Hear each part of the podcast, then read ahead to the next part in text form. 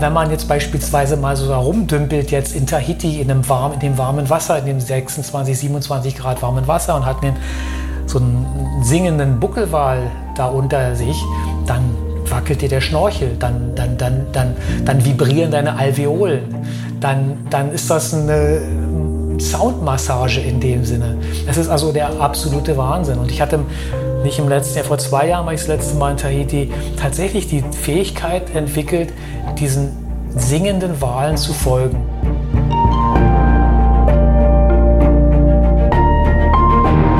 Helden der Meere. Der Blue Awareness Podcast mit Christian Weigand. Hallo und herzlich willkommen zu dieser Episode von Helden der Meere. Stell dir vor, du schwimmst im Meer. Unter dir ist richtig was los. Ein Heringsschwarm schwimmt da und wird von Orcas gejagt. Du beobachtest fasziniert diese Jagdszenen und nach einiger Zeit denkst du schon, das Ganze ist langsam vorbei, es kehrt nämlich langsam Ruhe ein. Doch plötzlich kommt wie aus dem Nichts ein Heringsschwarm aus der Tiefe nach oben geschossen, verfolgt von einem riesigen Finnwal, der ganz knapp neben dir diesen Heringsschwarm verschlingt. Genau diese Situation ist Peter Schneider passiert. Während dieser riesige Finnwal auf ihn zuraste, um die Heringe, die sich hinter ihm versteckt haben, zu verschlingen, war seine größte Sorge, dass er gerade die Aufnahme seiner Kamera beendet hatte, denn er ist ja Unterwasserfilmer. In diesem Gespräch sprechen wir ganz viel vor allem über Wahlbegegnungen, über die Persönlichkeiten, die diese Wale teilweise schon in ganz jungem Alter sind und auch darüber, wie Taucher und Menschen, die vielleicht sogar von den Meeren begeistert sind, auch eine Belastung für die Meere darstellen. Er wurde mir als jemand empfohlen, der eine ganz besondere Philosophie hat und dementsprechend könnt ihr euch in diesem Gespräch auch über einen regen Austausch zum Thema Schutz der Meere und auch wie wir uns als einzelne Individuum eigentlich verhalten und im großen Ganzen wiederfinden können. Ich finde, es ist wirklich eine sehr schöne und tiefgründige Folge geworden. Ich wünsche euch ganz viel Spaß mit Peter Schneider. Advertorial. Wenn ich mir einen Film anschaue, dann ist das fast immer eine Naturdoku. Denn nichts fasziniert mich so sehr wie die Wunder, die unser Planet zu bieten hat. Besonders, wenn sich diese unter der Wasseroberfläche abspielen. Und allen, die solche Dokumentationen genauso lieben wie ich, möchte ich eine Empfehlung aussprechen. Und zwar haben sich Disney und National Geographic zusammengetan und stellen im April, passend zum Earth Month, Initiativen zum Schutz, zur Wiederherstellung und zur Wertschätzung von unserem Zuhause in den Mittelpunkt. Besonders den Earth Day, nämlich Montag, den 22. April 2024, solltet ihr euch notieren. An diesem Tag starten einige Highlights, darunter auch die Dokumentation Die geheimnisvolle Welt der Oktopusse, die vom Oscar-Preisträger und Meeresenthusiasten James Cameron produziert wurde. Ich durfte die dreiteilige Doku schon vorab anschauen und bin begeistert von diesen Tieren. Sie haben drei Herzen, blaues Blut und können sich durch ein Loch von der Größe ihrer Augäpfel zwängen. Sie sind intelligent, sozial und neugierig, aber zugleich auch furchterregend. Sie sind Meister der Tarnung und Verwandlung und sie besitzen erstaunliche Fähigkeiten, die die menschliche Vorstellungskraft übertreffen. Neugierig geworden? Selbst abtauchen in die geheimnisvolle Welt der Oktopusse könnt ihr am 22. und 23. April jeweils ab 20.15 Uhr auf National Geographic Wild im TV oder ab dem 22. April auf Disney Plus im Stream. Hallo Peter. Hallo Chris, schön bei dir zu sein. Ja, ich freue mich riesig, dass du da bist, trotz aller Widrigkeiten. Du bist gerade erst umgezogen und hast dir jetzt trotzdem die Zeit genommen. Und noch dazu, für alle Zuhörerinnen, ihr könnt das jetzt natürlich nicht wissen, aber wir treffen uns ganz früh am Morgen. Also für mich sind das jetzt fast die ersten Worte, die ich überhaupt spreche. Äh, weil Peter hat gesagt, bei ihm kommt dann auch schnell ein bisschen Baulärm auf. Deswegen haben wir es jetzt ganz in die Frühe verschoben. Peter, vielen lieben Dank, dass du dir die Zeit genommen hast. Und äh, wo bist du jetzt überhaupt hingezogen? Äh, ich bin innerhalb von Lörrach umgezogen. Das ist ja hier in der Nähe von Basel. Ich komme eigentlich aus Berlin, aber meine Partnerin, die arbeitet in Basel und wir leben hier in, in Lörrach und sind innerhalb der Stadt umgezogen. Also nicht so ein großes Ding eigentlich, aber naja, du weißt ja, wie es ist. Eine Wohnung ausräumen, die andere vollräumen und. Ja, ja, da äh, kommt was zusammen. Äh, das klingt jetzt aber so, als wärst du da relativ weit vom Meer entfernt. Wann warst du denn das letzte Mal am Wasser? Uh, naja, äh, es ist jetzt ja der Corona-Situation bedingt, dass es nicht alles so ist, wie es äh, normal läuft. Das letzte Mal war es gut vor einem Jahr, ja, exakt vor einem Jahr, muss ich sagen, äh, auf den Azoren. Das ist jetzt schon eine Weile her, aber dann kam im Herbst dann eine Corona-Infektion bei mir noch dazwischen. Also jetzt nicht nur insgesamt die Corona-Situation, sondern auch ganz persönlich eben äh, davon betroffen zu sein, ist noch eine andere Geschichte. Und da war jetzt bis zur letzten Woche eigentlich auch gar, noch gar nicht klar, ob ich wieder ins Wasser kann. Und ich habe vor zehn Tagen meine Tauchtauglichkeitsuntersuchung absolviert. Erfolgreich. Yeah. Boah, Glückwunsch. Aber Mensch, dann hat es dich ja scheinbar richtig heftig erwischt. Ja, das war schon, das war schon grenzwertig und äh, ich bin immer noch nicht 100, 100, 100 prozentig oder nicht mehr ganz, noch nicht ganz der Alte. Ich weiß aber, worauf ich achten muss, habe da genug Erfahrung und bin aber froh, dass erstmal so die Grundeigenschaften, die fürs Tauchen gebraucht werden, äh, funktionsfähig sind. Also, also es geht, ja. Dafür bin ich sehr, sehr, sehr, sehr, sehr, sehr, sehr dankbar. Ja, ich, da freue ich mich aber auch riesig. Ich würde vorschlagen, als Start in dieses Gespräch gehen wir gleich in die erste Kategorie, und zwar die Kategorie Meeresrauschen. Meeresrauschen. In dieser Kategorie bitte ich dich, uns einmal einen perfekten Moment im Wasser zu schildern. Ich glaube, das können wir jetzt beide gut gebrauchen. Ich war nämlich auch schon länger nicht am Meer. Und wie wär's, wenn wir da mal eine kleine Reise hinmachen? Erzähl doch mal, wenn du dir den perfekten Moment zusammenbacken könntest, wie sieht der aus? Der perfekte Moment äh, für mich als Unterwasserfilmer ist eigentlich immer der, wenn ich eine Kommunikation mit dem Tier gegenüber was ich filmen, was ich drehen möchte, aufbauen kann. Und es dann eben äh, ideal abläuft, dass äh, das Tier im Prinzip das macht, was so in meinem Kopf abgeht und das Bild dann eben doch perfekt wird. Aber äh, mehr wichtiger als das Bild ist dann eigentlich immer noch das Gefühl, die Verbindung, die man so aufgebaut hat, vielleicht zu dem Tier, dass man irgendwie merkt, hey, man hat sich jetzt man, hat, man ist sich jetzt begegnet unter Wasser tatsächlich. Das ist, die, eigentlich, das ist der perfekte Moment. Okay, und lass uns da mal ganz konkret werden. Also du tauchst ab und auf einmal bist du unter Wasser. Was siehst du, was hörst du, was für ein Tier ist es vielleicht und wie interagiert es mit dir in diesem perfekten Moment? Ja, also Jetzt nach, wie ich gerade gesagt habe, war ja lange nicht im Wasser. So jetzt mein erster Tauchgang wäre wahrscheinlich mal wieder so diese Blasen, die aus dem Atemregler rauskommen, an meinen Ohren vorbeifliegen und da eben die Blasengeräusche machen, die sehr laut, die ich sehr laut wahrnehmen würde und die eigentlich auch störend werden. Aber mit der Zeit gewöhnt man sich da wieder dran. Also nach einem Tauchgang ist das wieder ganz normal und man hört diese, diese Dinge dann nicht.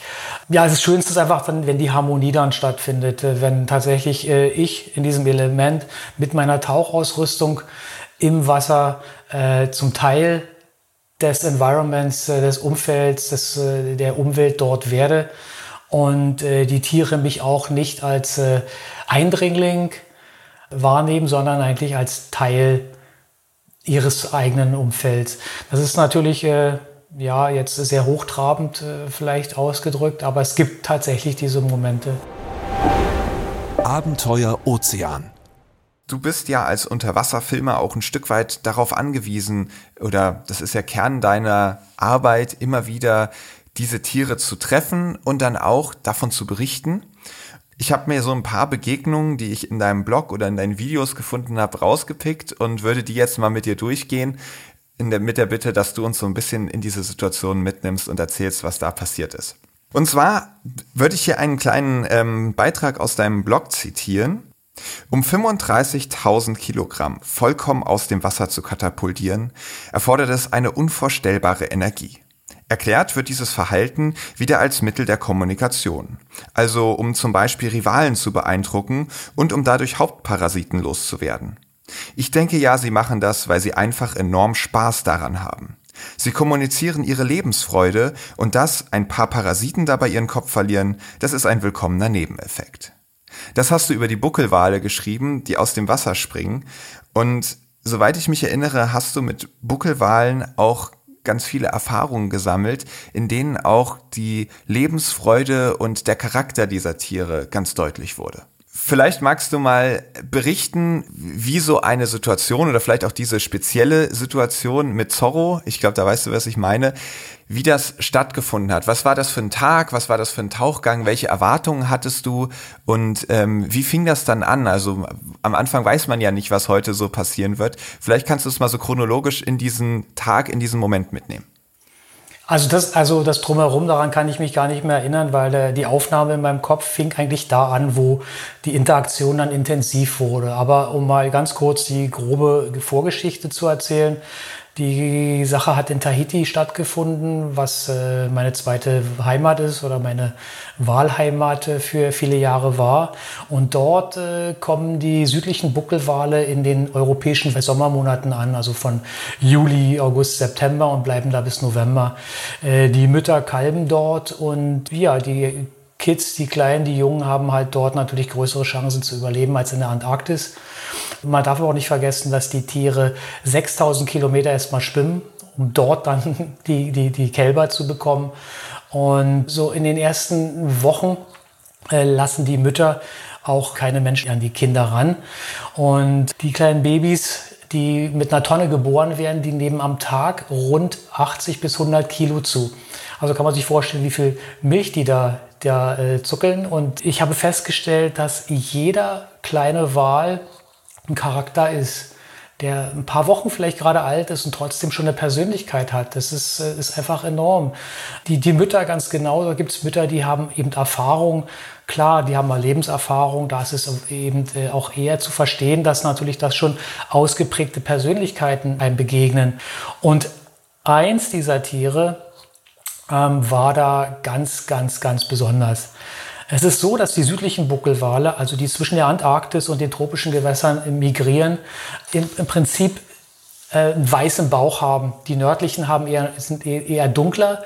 Da gab es aber eben eins äh, von diesen kleinen Babys, das war fast schwarz man weiß nicht, normalerweise mischen sich diese beiden Gruppen, die nördlichen und die südlichen nicht, die schwimmen nicht über den Äquator hinaus. Aber es kommt immer wieder mal äh, vor, dass tatsächlich sich dann auch äh, nördliche und südliche vielleicht paaren. Und so kam es dann vielleicht zu dieser Situation. Und auch als äh, Outcome eben dann diesen kleinen schwarzen Wal, den die Leute dann Zorro genannt haben. Na, klar, weil er in seinem schwarzen Mantel da durchs Wasser äh, schwamm. Und äh, er hatte aber auch, äh, seine Persönlichkeit war, er war überhaupt nicht scheu. Er war total verspielt und ist extrem nahe gekommen. Also äh, torpedomäßig auf die, auf die Leute, die im Wasser, also geschnorchelt sind. Man taucht da natürlich nicht mit Gerät, man ist damit äh, nur mit Maske, Schnorchel und Flossen unterwegs. Aber mit einem wahnsinnigen Speed auf die Leute zu und im letzten Moment dreht er dann einfach ab kriegt so die Kurve. Und ich habe die ersten zwei, drei Male ich die Augen einfach zugemacht. Die Kamera lief noch und habe nur gehofft, es geht irgendwie alles gut, dass der so diese Feinmotorik schon drauf hat und der hat sie total drauf. Das ist unglaublich. Also ich habe irgendwann gedacht, okay, ich, ich schwimme jetzt auch nicht mehr weg, ich gehe jetzt hier nicht mehr aus der, deiner ballistischen Kurve raus. Äh, äh, du vertraust mir, ich vertraue dir. Es wird schon gut gehen. Und das ist tatsächlich, es ist, es, ist, es, ist, es ist Wahnsinn. Manchmal schwimmen die Tiere direkt vor dir, heben die Fluke, also die Schwanzflosse, und ziehen sie tatsächlich ganz nah an dir vorbei.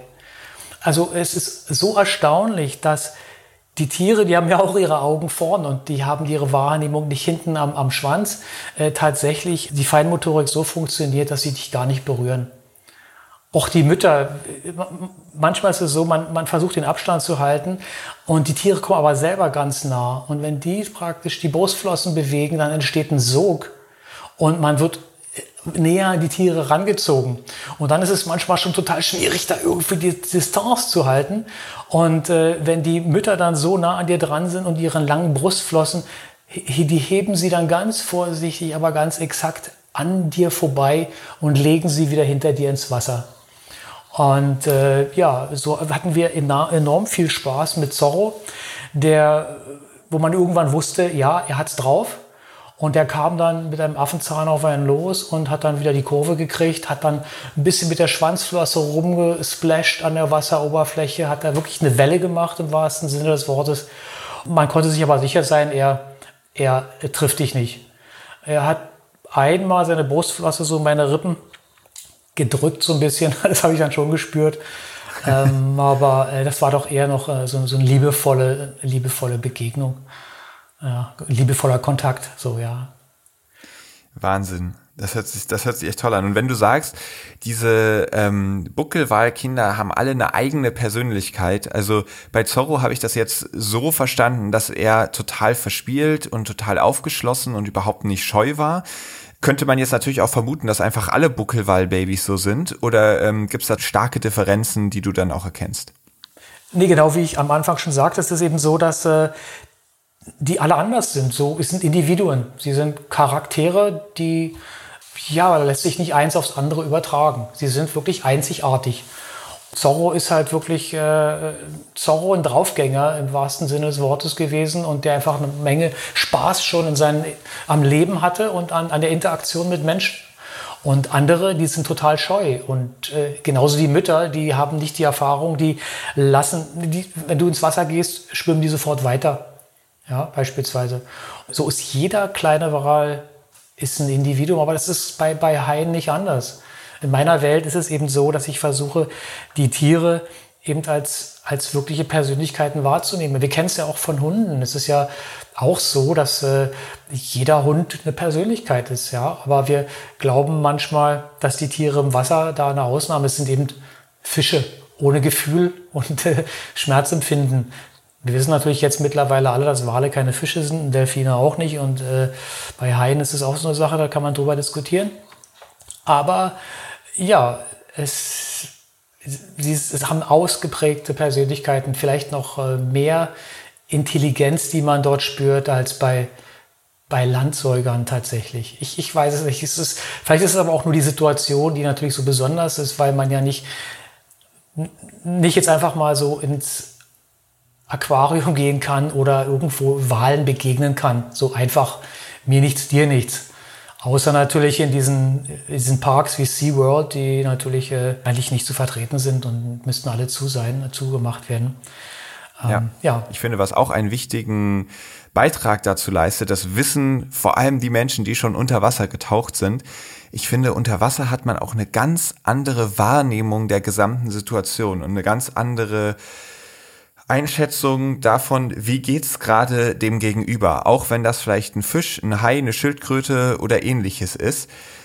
Das ist so ein bisschen, als hätte man da so noch so einen weiteren Sinn und ich fühle mich da total verbunden und kann das auch ganz doll einschätzen. Also wenn ich, wenn, wenn man in so einem Korallenriff taucht, dann merkt man manchmal so, alle großen und kleinen Fische und auch der Hai, der da gerade lang schwimmt, sind ganz entspannt. Und kein Fisch hat gerade Angst vor dem Hai und es ist so 0,0 hektisch und das erdet einen ja selber auch total. Und gleichzeitig merkt man dann, wenn die Stimmung umsteigt, wenn man sich irgendwie zu rasch bewegt und irgendjemand erschreckt sich, dann, dann zerspringt diese ganze Gelassenheit und alles huscht einmal hin und her und man merkt, oh, jetzt wird's gerade hektisch. Aber man, merkt auch sofort wieder, wenn sich's beruhigt hat. Deswegen kann ich mir sehr gut vorstellen, dass ähm, wenn du dann mit diesen Wahlbabys, was ich leider noch nicht erleben durfte, im Wasser warst, dass man dann auch ein viel stärkeres Gefühl dafür hat, was in diesem Tier gerade vorgeht, als man sich das vielleicht an Land vorstellen könnte, wenn man da ein kleines Kalb vor sich stehen hat zum Beispiel. Aber du sagst, du sagst ganz, was ganz Wichtiges und das äh, sollte man vielleicht auch noch mal extra hervorheben. Was wir im Gegenüber sehen, unter Wasser, aber auch äh, jetzt an Land, ist oftmals auch ein Spiegel deiner selbst. Na, das ist bei Hunden ja ganz genauso. Wenn man Angst vor den Tieren hat, dann spüren die das und sie reagieren auch irritiert. Ja, weil vielleicht denkt der Hund, hey, warum hat der jetzt Angst vor mir? Ich bin doch ein ganz lieber. Und äh, im, im, Wasser, wie du sagst, du schwimmst an dem Korallenriff und alle Tiere sind äh, entspannt, dann liegt es oftmals daran, dass du selbst entspannt bist. Also es spiegelt sich tatsächlich so deine deine eigene Stimmung äh, dann in, in, in, der, in dem Verhalten der Tiere auch wieder. Unter Wasser, da kommt hier noch vielleicht hinzu, je nachdem wie erfahren man ist, am Anfang ist es alles vielleicht ein bisschen stressiger, aber im Laufe der Zeit, je mehr Erfahrung man hat, man kontrolliert seinen Atem natürlich auch beim Tauchen. Das lernt man ja eigentlich auch schon im ersten Tauchkurs, dass man die Atemkontrolle behält. Und der Atem ist sozusagen auch die Verbindung zwischen Bewusstsein, Unterbewusstsein, äh, dem, äh, man steuert sein Bewusstsein, seine, seine, seine, seine Gefühle, seine Emotionen und äh, äh kann sich ja über die Atmung auch äh, runterbringen. Äh, tatsächlich, man kann gegen Angst, gegen Panikattacken anatmen. Und wenn wir jetzt einfach mal beide tief einatmen, ah, aber das dann mal wieder rauslassen. Oh. Und wenn man das Ausatmen ein bisschen verlängert und dann auch noch vielleicht so zwei Sekunden die Luft anhält und das dann dreimal macht, dann merkst du, dass du total ruhig wirst. Ja? Und das ist beim Tauchen dann genauso. Du kontrollierst deinen Atem und dadurch, glaube ich, ist dann nochmal so ein zusätzlicher Entspannungseffekt, den du, den du da wahrnimmst. Ja, total. Du hast da gerade einen meiner Geheimtipps verraten, den ich benutze, wenn ich vor meinen Vorträgen, da kommt auch mal vor, dass ich äh, ziemlich aufgeregt bin. also tatsächlich kommt das sehr häufig vor, dass ich vor meinen Vorträgen aufgeregt bin. Und da ist genau die Atmung auch das Mittel, was ich nutze, um, um dann einfach mich wieder runterzubringen, ganz ruhig zu bleiben und ähm, oftmals kriege ich danach dann irgendwie auch gesagt, ja Mensch, man merkt ja, also du warst ja überhaupt nicht aufgeregt, total cool, da merkt man, dass du das schon so lange machst. Und ich denke mir, ja, ja, sieht so aus, aber ähm, natürlich war ich aufgeregt. Ich habe nur ein paar Mittel, um das Ganze ein bisschen runterzufahren. Und das ist genau das. Tief in den Bauch atmen, lange ausatmen, komplett ausatmen.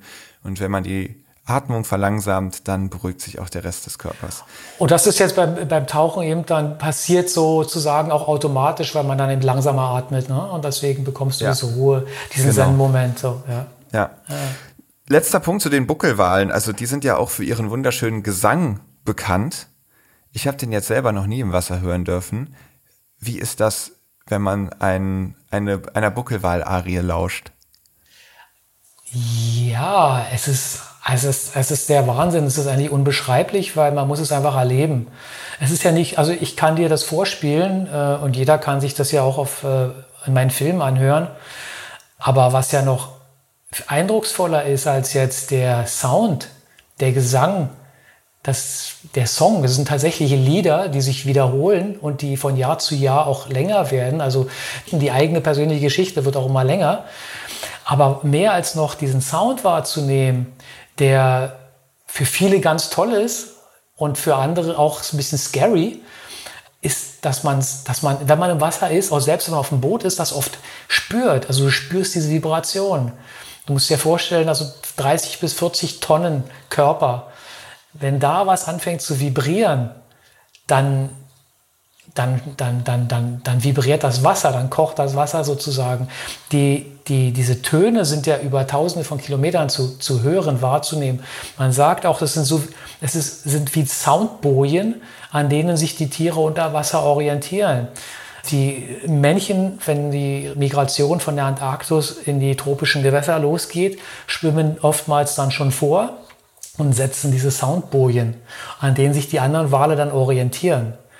Aber wenn man jetzt beispielsweise mal so herumdümpelt jetzt in Tahiti in, einem warm, in dem warmen Wasser, in dem 26, 27 Grad warmen Wasser und hat einen, so einen singenden Buckelwal da unter sich, dann wackelt dir der Schnorchel, dann, dann, dann, dann, dann vibrieren deine Alveolen, dann, dann ist das eine Soundmassage in dem Sinne. Es ist also der absolute Wahnsinn. Und ich hatte nicht im letzten Jahr, vor zwei Jahren war ich das letzte Mal in Tahiti, tatsächlich die Fähigkeit entwickelt, diesen singenden Walen zu folgen. Es ist eben so, die hängen dann oftmals die Männchen alleine da, so diagonal kopfabwärts und singen sich einen und müssen dann alle 20 Minuten in etwa äh, wieder auftauchen, nehmen dann mal einen tiefen Atemzug, machen ein, zwei Flossenschläge und tauchen dann wieder ab, sind dann aber oftmals schon 100, 200 Meter weiter.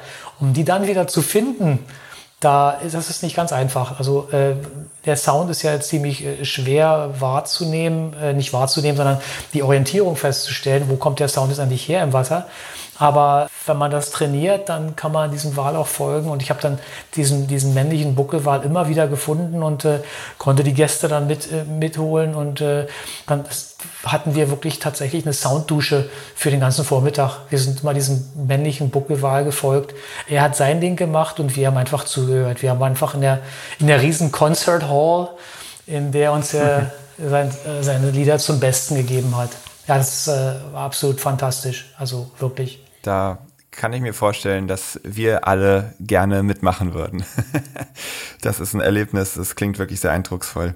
Verlassen wir mal die warmen Gewässer Tahitis und begeben uns mit dir an einen Ort, der, wie du sagst, spontane, unkontrollierte Zitteranfälle in dir auslöst. wie ist das im Winter in Norwegen in einen dieser Fjorde ins Wasser zu steigen und was kann einen erwarten, wenn man es tut? Gut, also äh, ich, als mich äh, mein Freund Ingolf Winter fragte, hey Peter, kannst du dir vorstellen, mit uns mal zu den Orcas zu kommen und einen Film zu machen über unsere Aktion? Habe ich sofort Ja gesagt, weil Orcas zu erleben im Wasser, äh, das, die mal vor die Kamera zu bekommen, ist schon ein Riesending. Auf der anderen Seite bin ich ein Warmduscher. Also jemand, der schnell friert im Wasser und hatte enorme Zweifel, dass ich das überhaupt durchstehe. Und ähm, ja, aber dann ist es wie im, im, im, wirklichen Leben. Es gibt kein schlechtes Wetter, nur schlechte Kleidung. Man braucht halt die richtige Ausrüstung dazu. Und dann habe ich äh, von meinen Freitauchfreunden ein paar Tipps bekommen. Hatte dann einen Nasstauchanzug, äh, aber ein Freitauchanzug, ein Open Cell heißen diese Dinger. Die sind innen glatt und außen normales Neopren, aber die liegen verdammt nah an und dort habe ich einen 7 mm Anzug angehabt und es war tatsächlich so, als ich, ja, also wir hatten die Orcas dann an der Oberfläche und der Captain sagt dann an, okay, go, go, go, go. Und dann springst du ins Wasser mit der Kamera. Okay, dann denkst du sowieso erstmal an andere Dinge. Aber ich habe dann schon versucht wahrzunehmen, weil ich hatte da so ein bisschen Bammel vor vor der Kälte. Was geht denn jetzt ab? Und es war tatsächlich, hey, es ist ja eigentlich, naja, cool ist jetzt das falsche Wort. es ist eigentlich, es ist nichts weiter.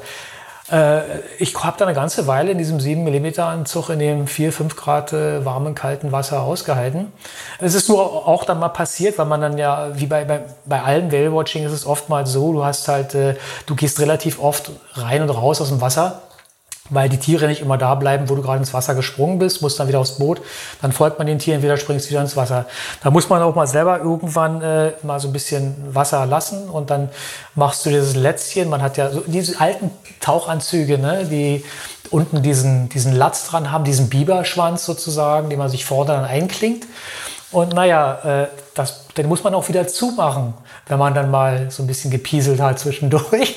Und äh, wenn man das mal vergessen hat und dann ins Wasser springt vom Boot, dann geht natürlich die Welle voll in den Anzug rein. Und das ist dann unschön. Und das, das, das passiert dann auch nur einmal. Aber das war auch weniger dramatisch, als ich es mir eigentlich vorgestellt habe. Dann ist es natürlich so, wenn man dann diesen Orcas im Wasser begegnet, diesem dunklen Wasser. Man hat ja nicht wirklich viel Licht dort. Im November und im Januar ist die besten, sind die besten Zeiten. Und im November hatten wir Tageslicht von 9 bis 2, 3 Uhr. Ja? Und äh, die Sonne steht nie hoch. Es ist nicht so wie in tropischen Gewässern, dass die, das Wasser sonnendurchflutet ist, sondern die Sonne steht eben sehr flach und äh, penetriert also das Wasser fast gar nicht. Und unter dir ist eigentlich immer Dunkelheit. Bis auf so ein paar silberne Reflexionen, das sind dann die Heringe, die da unterwegs sind und auf die es die äh, Orcas und auch die Buckelwale dann abgesehen haben, natürlich. Deswegen kommen die Viecher dahin, also die größeren, weil die Heringe dort leichen zu dieser Zeit. Ja.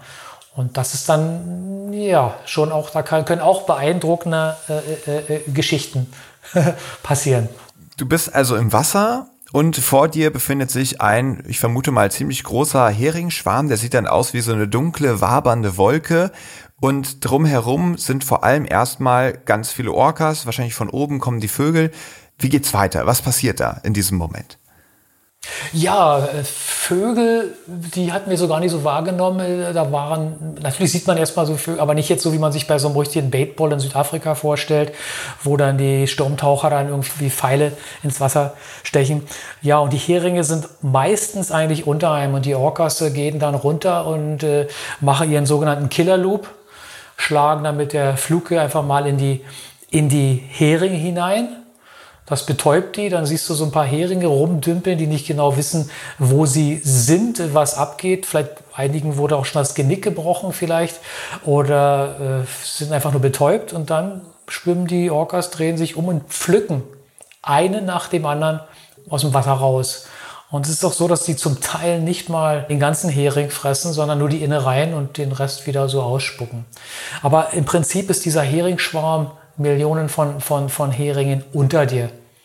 Ja, und äh, ich hatte die Situation, dass es mein, es war mein erster, mein erster Wassergang, sage ich mal, in Norwegen.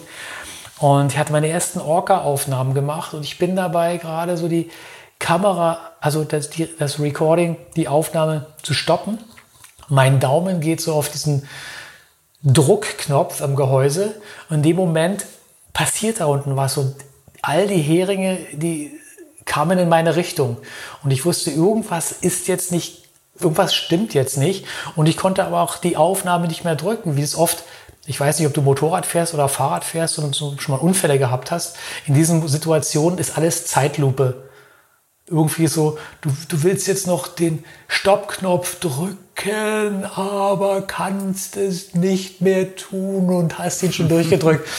Und plötzlich, dann denkst du nur, plötzlich geht es alles wieder ganz schnell und du drückst einfach den, den, den Record-Knopf noch einmal. Und in dem Moment kam tatsächlich aus dem Schwarm von Hering ein Finnwal mit offenem Maul hoch und äh, ist an meinen Flossen vorbeigeschraubt. Tatsächlich, wir sind, äh, also auf der anderen Seite waren noch äh, andere Taucher. Wir sind wirklich auf seiner Bugwelle mehr oder weniger irgendwie. Äh, es gab, wir waren gerade an dem Punkt, wo wir außerhalb des Maules gelandet sind und nicht innerhalb. Ja. Äh, und ja, was geht einem ab in so einem Moment? Eigentlich nichts, weil das geht so schnell, dann ist es ja schon wieder vorbei und man lacht dann hysterisch hinterher einfach darüber. so. Aber das war, das, das war jetzt mein erster, mein erster Wassergang in Norwegen mit Orcas und dann gleich mit diesem Finnwal hinterher und ich wusste noch gar nicht, was abgeht. Und eine ähnliche Situation ist mir ein Jahr später mit einem Buckelwal passiert. Ja, ganz kurz noch, kleine Info an alle Zuhörerinnen. Da kann man nämlich mal ganz kurz deinen äh, Blog, deine Homepage empfehlen.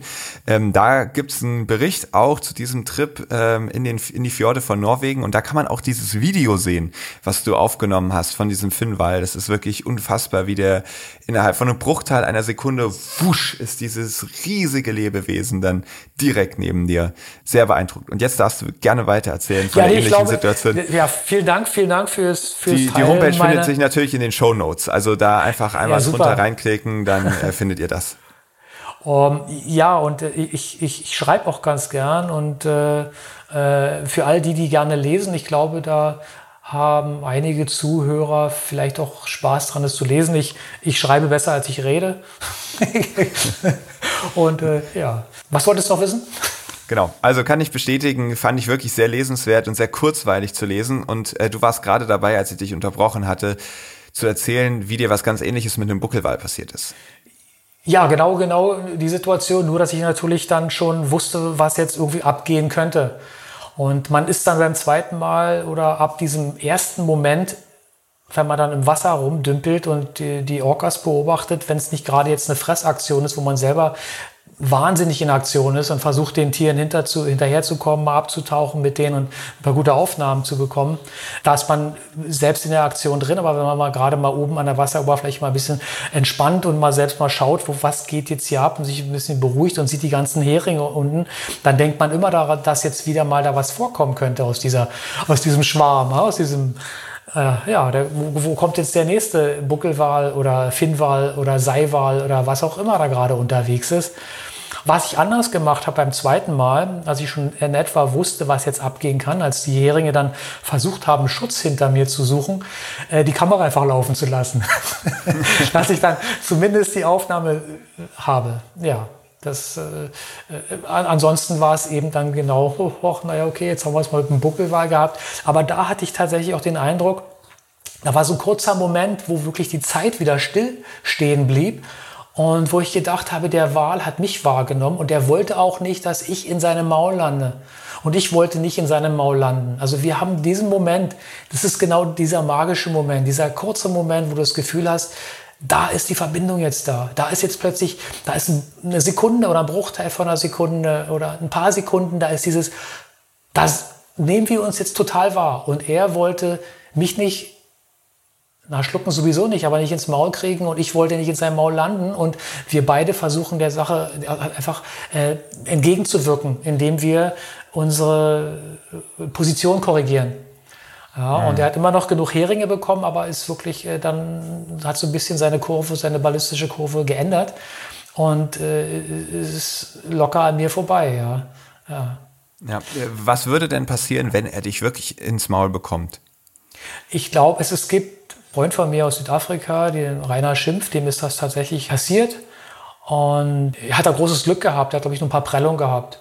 Weil die Bartenwale können dich ja nicht schlucken, ähm, weil sie haben diese Barten, diese Filter, sie filtern eben Krill oder auch eben kleinere Fische raus und man kann dann eben praktisch nicht in ihren Verdauungsorganen landen. Man würde praktisch im Maul stecken bleiben, aber es könnte natürlich doch schmerzhaft werden, weil die, die, diese Platten, diese diese Barten und äh, der Kiefer natürlich hart sind. Und äh, da weiß ich nicht, wie die Tiere sich unter Kontrolle hätten, wie stark sie da zuschnappen würden. Und da könnten sie, glaube ich, dir schon einige Rippen brechen. Mhm. Dann ähm, klingt das ja tatsächlich nach einer nicht besonders verheißungsvollen Aussicht, in einem äh, Maul eines solchen Wals zu landen. Also das klingt ja auch so, als ob da echt die Hölle los ist dann in Norwegen unter Wasser. Muss man da lange suchen? Also wenn du dann berichtest, dann sind da überall die Heringe und die Orcas und auf einmal kommt noch die, die, kommt dann noch ein Finnwal vorbei. Ist, ist das da auch mit einer langen Suche und das ist wirklich eine riesen Ausnahme, sowas zu erleben oder klappt das dann schon mit einer gewissen Häufigkeit? Ja, du musst, du musst natürlich schon suchen. Es ist nicht so, dass man jetzt dann irgendeinen Platz hat, wo man hinfährt und da sind die jetzt am Fressen, da sind die Heringe und die Orcas und dann kommen ein paar andere Wale vorbei. Man ist dann schon diese Stunden, wo man Tageslicht hat auf dem Wasser und man muss auch sehen, dass man vielleicht eine Schule von Orcas einfach folgt, bei denen bleibt, so dass sie sich an, an, an dich selbst gewöhnen, ans Boot gewöhnen und äh, äh, dann auch Zutrauen äh, äh aufbauen. Aber es ist mittlerweile wie überall auch so, dass es immer mehr und mehr und mehr und mehr Menschen gibt, die das natürlich auch selber machen wollen.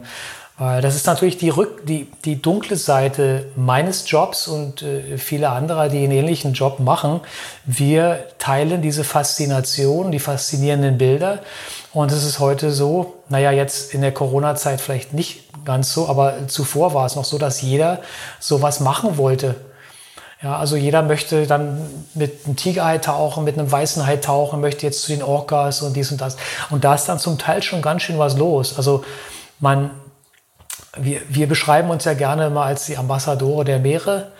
Aber wir müssen auch äh, uns auch, auch realistisch sehen, denke ich. Also nicht, dass man, dass ich jetzt sage, wir sollten diese Reisen nicht mehr machen oder diese Promotion für solche Reisen nicht mehr machen. Aber wir sollten tatsächlich darüber nachdenken, wie wir das so ökologisch mit, mit so wenig Impact wie möglich auch gestalten. Wir sollten da immer selber reflektieren.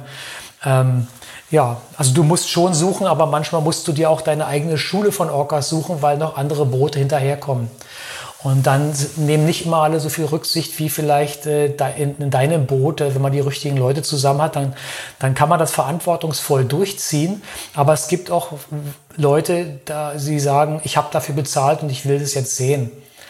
Und mhm. äh, darum kann es eben nicht gehen. Da hast du völlig recht und da, da gehen wir auch gleich nochmal genauer drauf ein.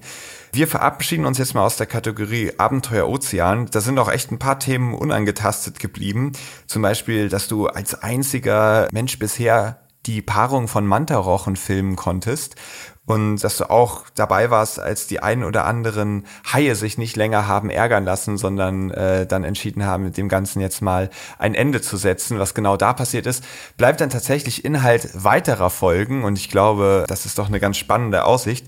Ich möchte dich jetzt gerne noch ein bisschen besser kennenlernen, und zwar in der Kategorie Logbuch.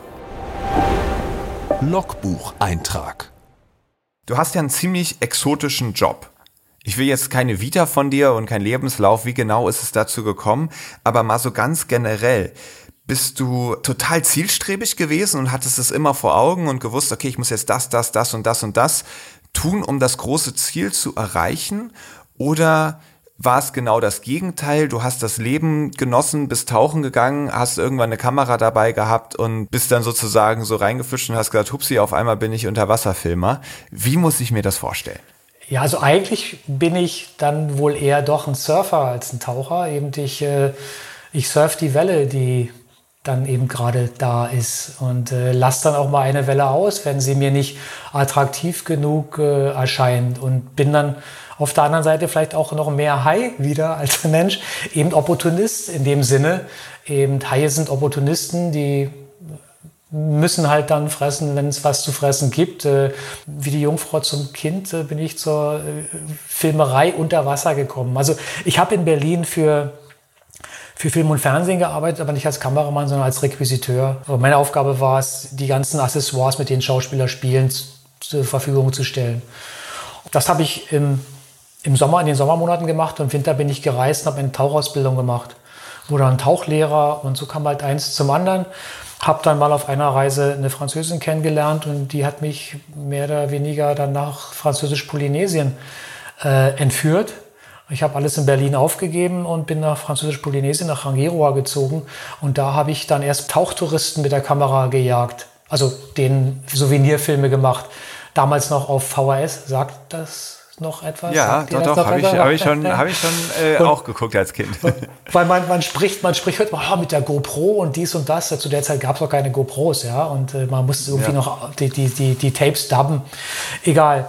Und äh, so habe ich dort mein Überleben gesichert und kam dann von einem zu anderen, habe dann äh, mit, durch meine Verbindung äh, zum deutschen Fernsehen auch mal fürs Traumschiff gedreht in Moorea in, in, in Französisch-Polynesien und habe früh angefangen, meine, meine Aufnahmen, die besten, zu archivieren.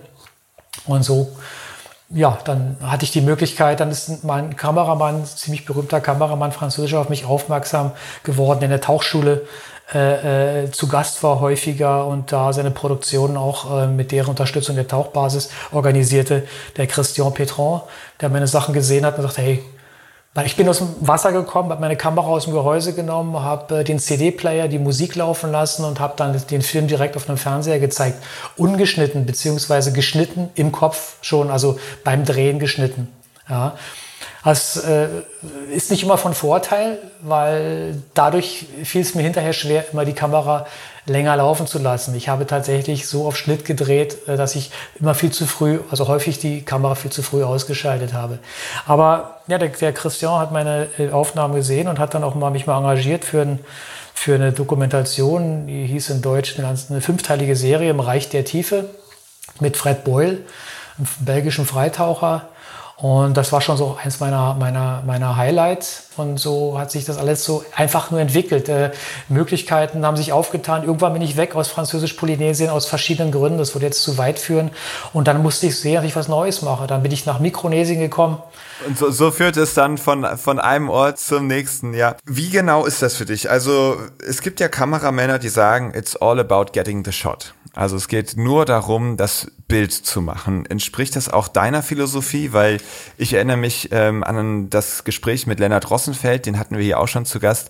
Der hat auch schon mal erklärt, warum es unter Wasser eigentlich auch noch viel, viel schwieriger ist, als an Land zu filmen.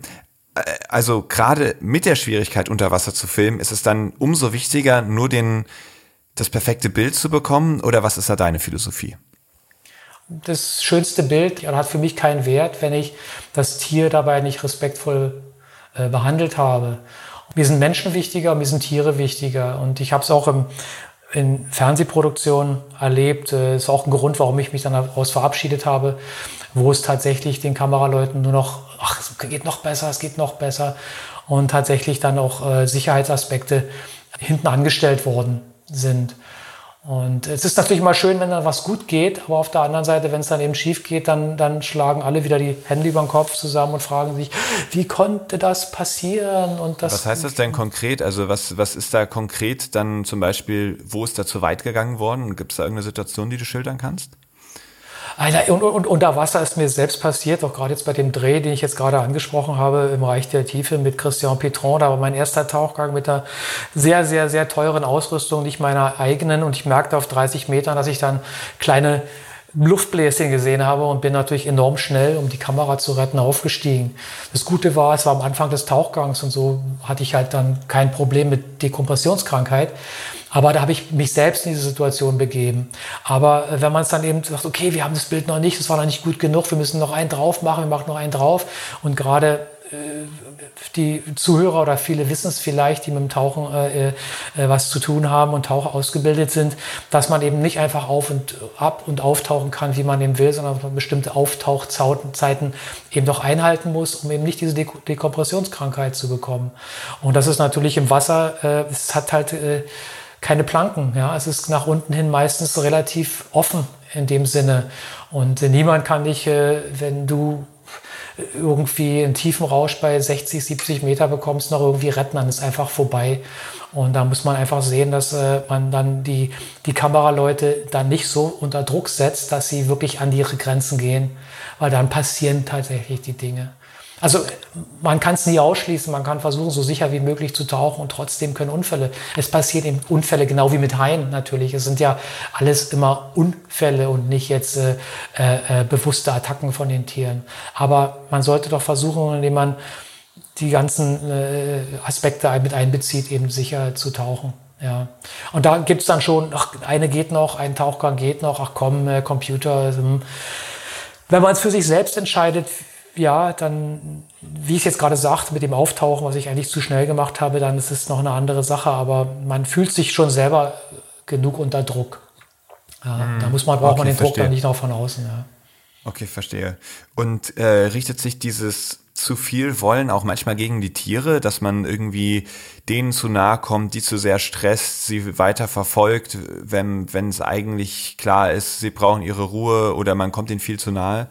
Absolut. Äh, ja, wie gesagt, it's all about getting the picture manchmal. Also äh, es gibt solche und solche Kameraleute und äh, die Situation gibt es auf jeden Fall. Und äh,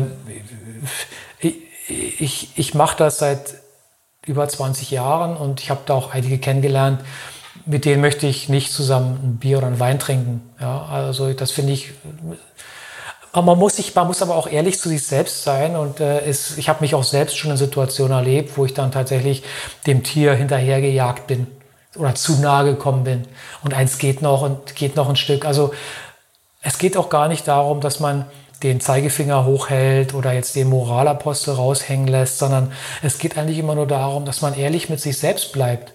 Und äh, wenn man Mist gebaut hat, dann sollte man auch dazu stehen und sollte daraus vielleicht die Konsequenzen ziehen und sagen beim nächsten Mal, das möchte ich jetzt nicht mehr machen, weil es geht nicht mit meiner Philosophie einher, eigentlich ja die Schönheit der Unterwasserwelt zu zeigen und äh, den Menschen was mitzugeben.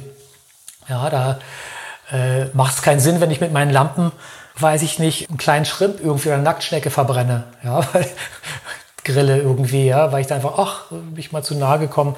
Und wir alle um ganz ehrlich zu sein, wir alle brechen auch mal Korallen ab. Und wer sagt, er macht es nie und hat es nie gemacht, äh, der, der lügt. Genauso wie, äh, dass die Leute nie in den, in den Tauchanzug pinkeln. glatt gelogen. genau, glatt gelogen. Aber wie gesagt, man, man sollte ehrlich mit sich selbst sein, weil nur dann kann man tatsächlich auch was ändern. Ja, man kann immer viel Moral raushängen lassen und äh, andere kritisieren, wenn man sich es bringt alles nichts, wenn man sich, wenn man selbst nicht häufiger mal in den Spiegel schaut und sagt, okay, das, äh, da muss ich, da habe ich auch noch an mir zu arbeiten. Ich bin halt nicht perfekt und oh, ich habe Koralle abgebrochen und es tut mir auch jedes Mal leid. Das, äh, ist, äh, aber die Dinge passieren einfach. Ja, man hat manchmal große Ausrüstung in der Hand und man, man jagt da durchs Korallenriff und äh, wir sind tatsächlich auch, wir sind auch ein Teil des Problems. Wir müssen halt nur sehen, wie wir dieses Problem aus diesem Problem heraus auch Lösungen entwickeln. Ja. Und Grundvoraussetzung ist Ehrlichkeit. Ehrlichkeit, Ehrlichkeit und Respekt, Respekt, Respekt. Am Abgrund der Meere. Du hast jetzt gerade die Taucher schon durchaus auch als Umweltschaden beschrieben. Und das gibt ja schon so eine gewisse Diskrepanz zwischen einerseits ist es toll, wenn die Leute diese Begeisterung empfinden können und dadurch ja auch zu großen Meeresliebhabern werden, die wiederum versuchen werden, die Meere zu schützen. Und gleichzeitig sind sie doch auch eine Belastung für die Umwelt, indem sie das tun. Du hast jetzt gerade gesagt, Ehrlichkeit und Respekt ist wichtig, also auch die Ehrlichkeit zu erkennen, wo sind mir Unfälle passiert, wo bin ich zu weit gegangen und dann gesagt, das ist nötig, um dann was zu ändern. Hast du denn ein paar Verhaltensregeln für dich aufgestellt, die du auch weitergeben kannst, wo du sagst, wenn das jeder beachten würde, dann wäre der ganzen Umwelt schon sehr geholfen? Ja, da, da kann ich jetzt nur anknüpfen an das, was ich gerade schon gesagt habe. Das Wichtigste, Wichtigste ist wirklich diese Ehrlichkeit, weil ich sehe, ich muss meine Fehler erstmal erkennen und eingestehen, bevor ich was verändern kann. Ich, wir haben alle uns, unsere eigene Sicht von der Welt und von uns selbst. Ja, die, äh, und, und, und wir können uns Dinge auch mal sehr gut schönreden.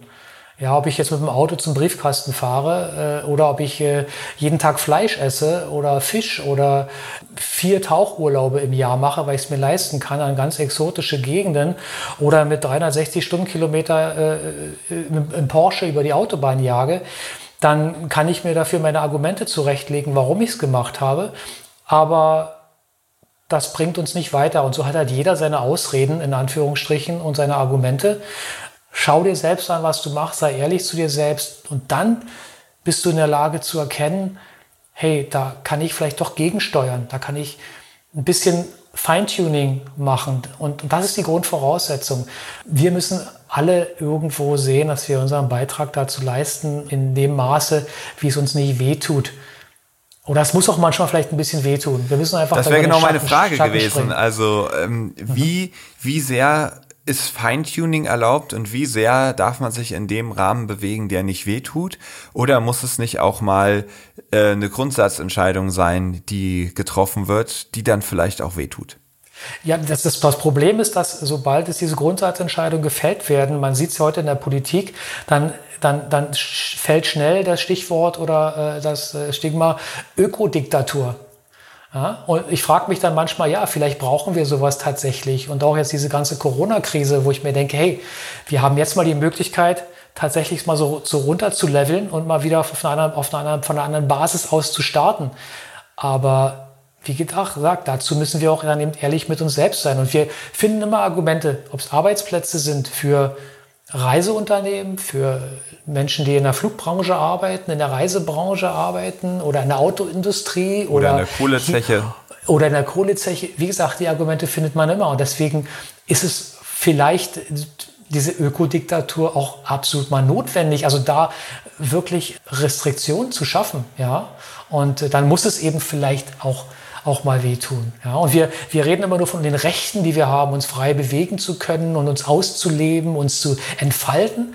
Und wir sprechen aber nicht mehr über die Pflichten, die wir haben, die Pflichten, die wir gegenüber unseren Mitmenschen haben, unseren Mitkreaturen in Anführungsstrichen und der Welt gegenüber, anderen Völkern, anderen Lebewesen. Unsere Freiheit ist das unser höchstes Gut. Das müssen wir selber überdenken. Das, vielleicht ist es ein evolutionärer Prozess und ich habe manchmal dann nur den, die Angst, dass es nicht schnell genug geht, diese, diese hm. Evolution. Mm. Ja. ja. Boah, da hast du mich jetzt gerade voll abgeholt. Also erstmal Ökodiktatur, wenn das so aussehen würde, dass, dass die Natur so geschützt wird, wie ich mir das vorstelle, findet das, glaube ich, jeder klasse.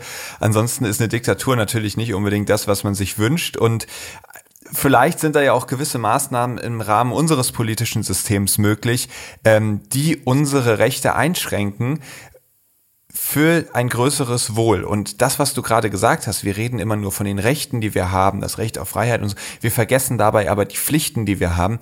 Das finde ich einen richtig wichtigen und richtig guten Punkt, weil im Grunde ist diese Freiheit ja ein Stück weit auch verpflichtend, weil wir können uns nicht das Recht rausnehmen, auf Kosten anderer zu leben. Das ist wiederum überhaupt nicht in Ordnung.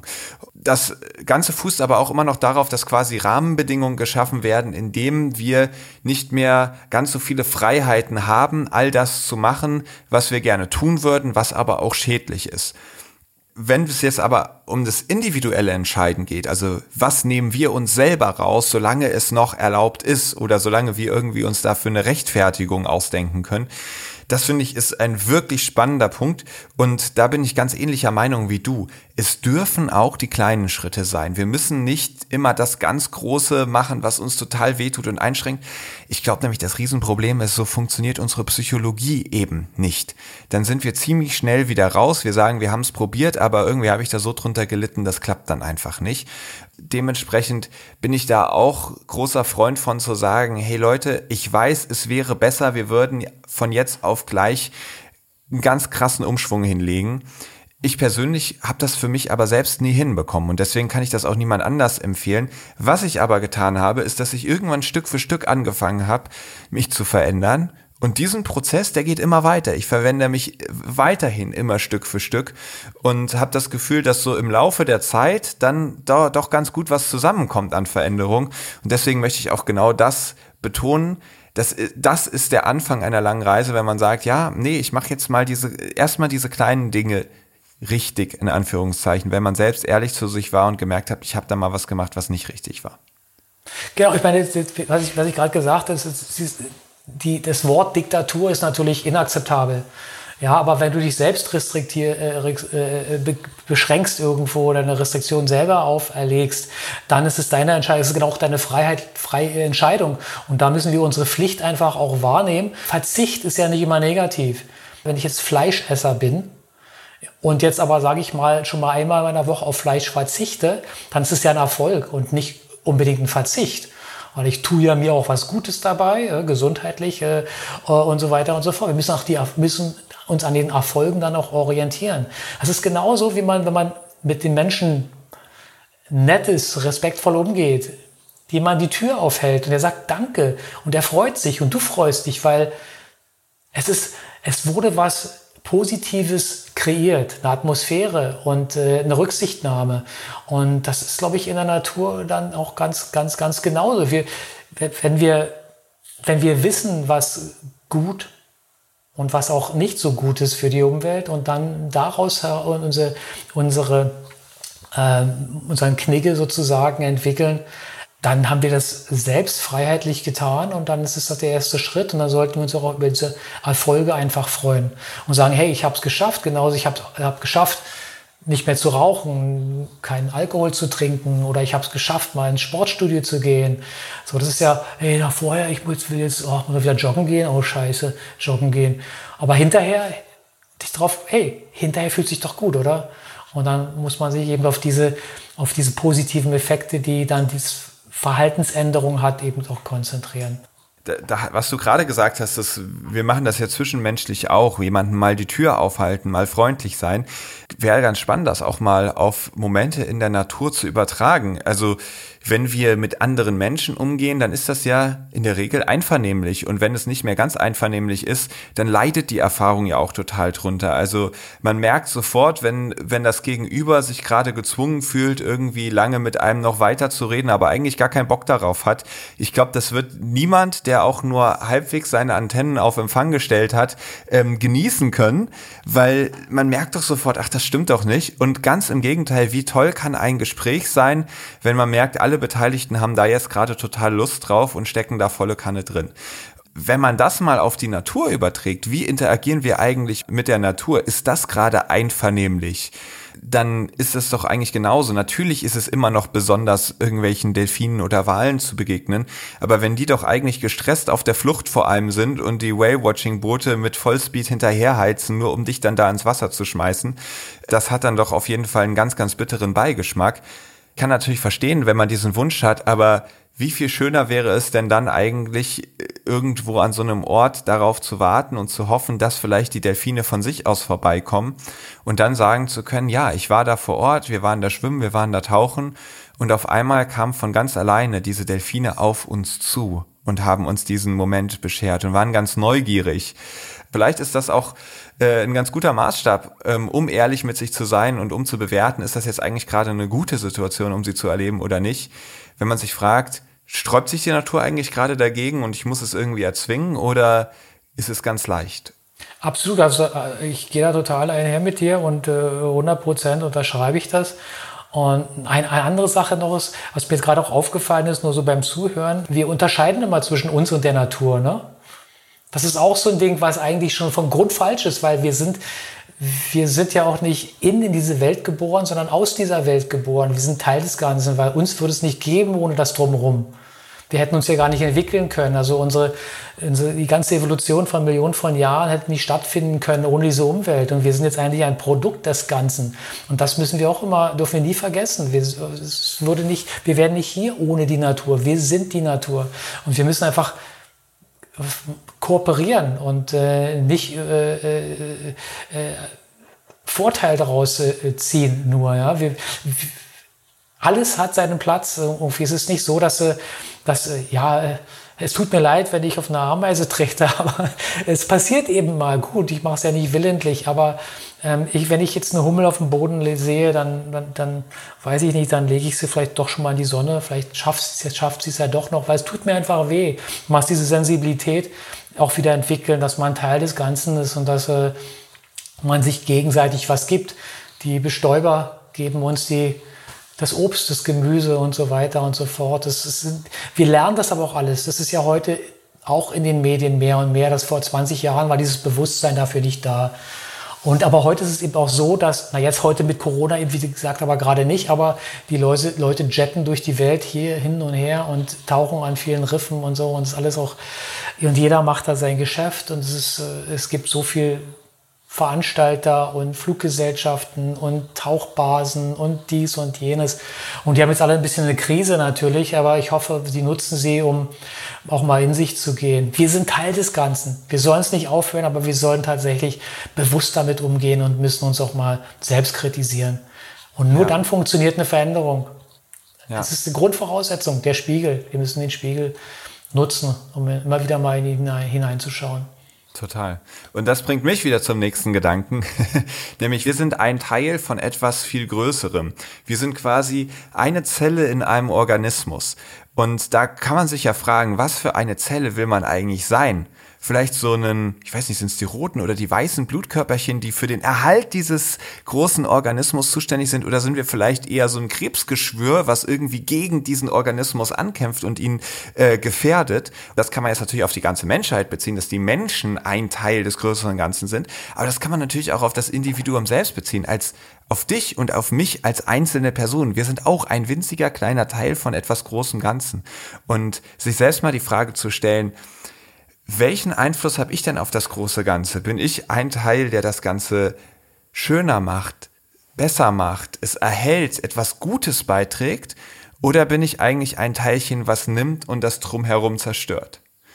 Und vielleicht ist das ein ganz schöner Gedanke, um äh, sich so langsam aus der letzten Kategorie am Abgrund der Meere zu verabschieden. Hast du noch etwas, was du dazu sagen möchtest? Wir müssen die richtigen Schlüsse ziehen und unser Ego nicht übergroß werden lassen, weil das überhöhen wir häufig. Ne? Wir, wir bilden ja uns unsere eigene Geschichte von uns selbst und äh, bestimmte Dinge schieben wir raus aus dem Blickfeld und andere vergrößern wir so, ja, um, unser, um uns selbst in einer gewisser Art und Weise darzustellen. Und das äh, würde ich jetzt so als Ego bezeichnen und das wird häufig auch überhöht. Und wenn das zu groß wird, dann frisst es die besseren Seiten in uns auf. Ebbe oder Flut? Und ich stelle dich jetzt vor eine Entweder-Oder-Auswahl und du darfst dir aussuchen, ganz spontan, was dir besser gefällt. Ebbe oder Flut? Ach, jetzt einfach nur so, äh, schon ohne irgendwie was, ohne eine, eine, einen Zusammenhang. Ähm, ähm genau. Ähm, Flut, Flut, natürlich Flut, ja klar, Flut. Warum ja klar? Na, weil, also als Taucher ist da in der Regel ähm, am Höchststand der Flut, also äh, der Slack Tide, wenn es dann umkippt, die Sicht am besten. Ach so. Ja? Das wusste ich gar nicht. Ja, also da kommt frisches Wasser rein. Ja? Äh, in, in, die Tauchgebiete, äh, da wo ich lange gelebt habe, in die Atolle beispielsweise, kommt dann das frische Wasser, ist die Sicht besser und ja. Okay, also die Flut. Sturm oder Flaute? Uh, äh, schwierige Frage eigentlich, weil also bei Sturm denke ich dann sofort auch irgendwie daran, auf dem Boot zu sein und äh, vielleicht auch noch seekrank zu werden. Und dann ist mir die Flaute lieber. Aber wenn ich mir dann überlege, ich hänge dann irgendwo ähm, in den Tropen äh, in der Flaute auf einem, auf einem Floß rum und verbrenne mir den Hintern, dann wäre mir doch der Wind oder der Sturm vielleicht dann doch wieder lieber ja, da habe ich mich jetzt gut drumrum, die Antwort drumrum. Okay, den, also das lasse ich dir einmal durchgehen. Ab jetzt werde ja. ich dich auf eine Antwort festnageln. okay.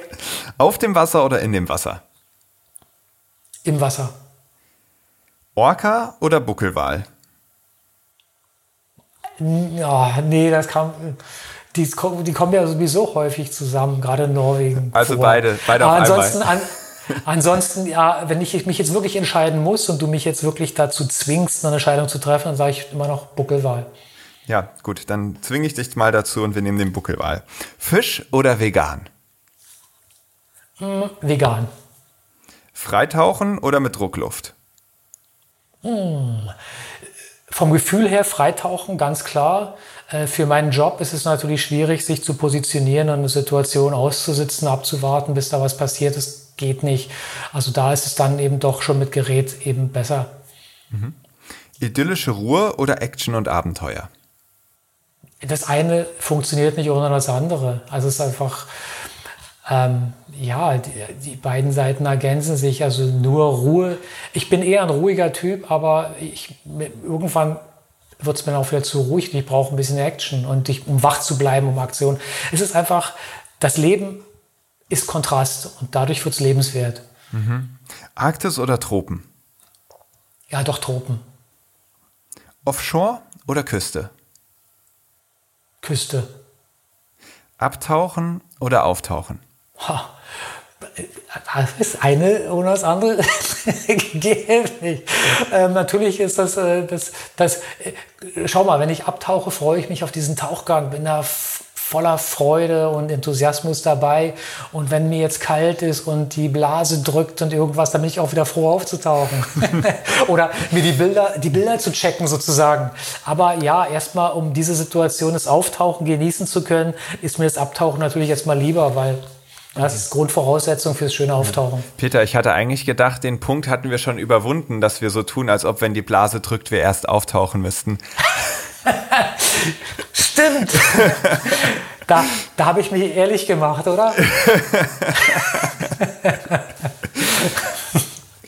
Lieber Peter, wir sind jetzt am Ende des Gesprächs angekommen. Ich danke dir von Herzen, dass du dir die Zeit genommen hast, trotz Umzugsstress und trotz den, der frühen Morgenstunde. Es hat mir tierisch Spaß gemacht, mit dir zu reden und ich glaube, wir haben gemerkt, da, da bleibt auch noch jede Menge Gesprächspotenzial offen und viele Themen, die wir jetzt noch gar nicht angeschnitten haben. Dementsprechend, vielleicht kommt es ja wirklich noch mal zu einer zweiten Folge. Das würde mich auf jeden Fall tierisch freuen. Bis dahin wünsche ich dir erstmal, dass du deine ersten Tauchgänge nach deiner ähm, Corona-Krankheit möglichst bald hast und dass es vor allem auch alles wieder wunderbar funktioniert. Ganz herzlichen Dank und bis bald. Ja, ich danke dir für die Einladung nochmal, für das super nette Gespräch und äh, ich freue mich auch tatsächlich, das muss ich wirklich noch sagen, eine jüngere Gener Generation äh, zu treffen, Menschen wie dich zu treffen, die tatsächlich, wo ich merke, die sind schon einen Schritt weiter, als ich in dem Alter war, absolut. Und da sehe ich tatsächlich auch dann die Zukunft und eine positive Zukunft und auch ganz viel, ganz viel Hoffnung. Und äh, da bin ich auch dankbar für, dass ich immer noch und immer wieder mit äh, den, Kontakt zu so in Anführungsstrichen jungen Menschen wie dich äh, habe, die so engagiert sind und sich äh, so für die Dinge einsetzen, die, die ihnen am, am Herzen liegen. Ja, und äh, es ist wirklich früh und meine Zunge ist noch ein bisschen eingeschlafen. Aber wir können es auch gerne nochmal machen. Super, das ist doch ein schönes Schlusswort. Vielen Dank, mach's gut. Ich danke dir nochmal. Tschüss, Chris. Das war Peter Schneider. Und ich hoffe, euch hat dieses Gespräch genauso gut gefallen wie mir. Wie ich finde, ist Peter wirklich eine sehr inspirierende Person, denn seine Philosophie, wie er die Natur erlebt, wie er mit den Tieren interagiert, die gefällt mir schon sehr gut und was ich besonders toll finde, ist, dass er nicht irgendwie sehr missionarisch unterwegs ist und sagt, pass auf, ich mache hier alles richtig und so sollten sich alle verhalten. Selbst wenn er sagt, er hat mit einigen seiner Kollegen schon ein Problem, wie sie mit sich selbst, mit der Sicherheit anderer Menschen, aber auch mit der Sicherheit und den Bedürfnissen der Tiere umgehen, sagt er gleichzeitig doch, boah, ey, ich mache ja auch ganz viele Fehler. Auch ich breche öfters mal eine Koralle ab und kann mich da keineswegs perfekt verhalten und gleichzeitig ist ein ganz, ganz wichtiger Punkt dieses ehrlich zu sich sein, seine eigenen Fehler erkennen und nur so kann das Ganze dann besser werden. Und er spricht ja auch von diesem Feintuning, also dann wirklich in kleinen Schritten vorangehen und sich im Kleinen zu verbessern. Das ist ja auch etwas, was mir ganz am Herzen liegt. Überfordert euch nicht mit ganz tollen Maximen und Vorstellungen, wie etwas besser laufen kann, sondern geht da Schritt für Schritt vor und lasst das langsam und gesund wachsen. Denn Gras wächst ja auch nicht schneller, wenn man dran reißt. So kann man da vielleicht auch im übertragenen Sinne sagen, hier ist es vielleicht auch gut, den Dingen ihr seine Zeit zu geben und Stück für Stück voranzugehen. Wichtig ist es nur, dass wir es tun. Und die absolute Grundvoraussetzung ist eben diese Ehrlichkeit zu haben, sich selbst zu reflektieren und sich einzugestehen, wo was nicht so optimal läuft. Mit diesem Gedanken möchte ich mich aus dieser Folge verabschieden, noch einmal auf den Blue Awareness e.V. hinweisen, den Verein, der es sich zum Ziel gesetzt hat, andere Menschen für die Meere zu begeistern. Denn nur das, was man liebt, das möchte man auch schützen und wir wollen die Meere schützen. Deswegen machen wir euch zu Meeresliebhabern und wenn ihr da mitmachen wollt, dann meldet euch gerne bei mir. Ihr könnt da ein aktives Mitglied werden, also jemand, der wirklich selbst mitgestaltet oder auch als passives Mitglied einfach einen Mitgliedsbeitrag zahlen und damit unsere Arbeit unterstützen.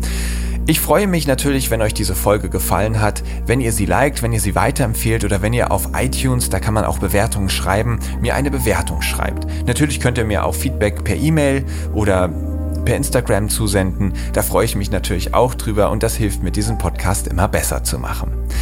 Bis wir in 14 Tagen die nächste Folge hören, verabschiede ich mich jetzt und wünsche euch eine gute Zeit. Aufnahme, Produktion und Schnitt Christian Weigand. Musik Paul Timmich und Dorian Behner. Design Malte Buck. Sprecher, Intro und Kategorien Moritz Celius.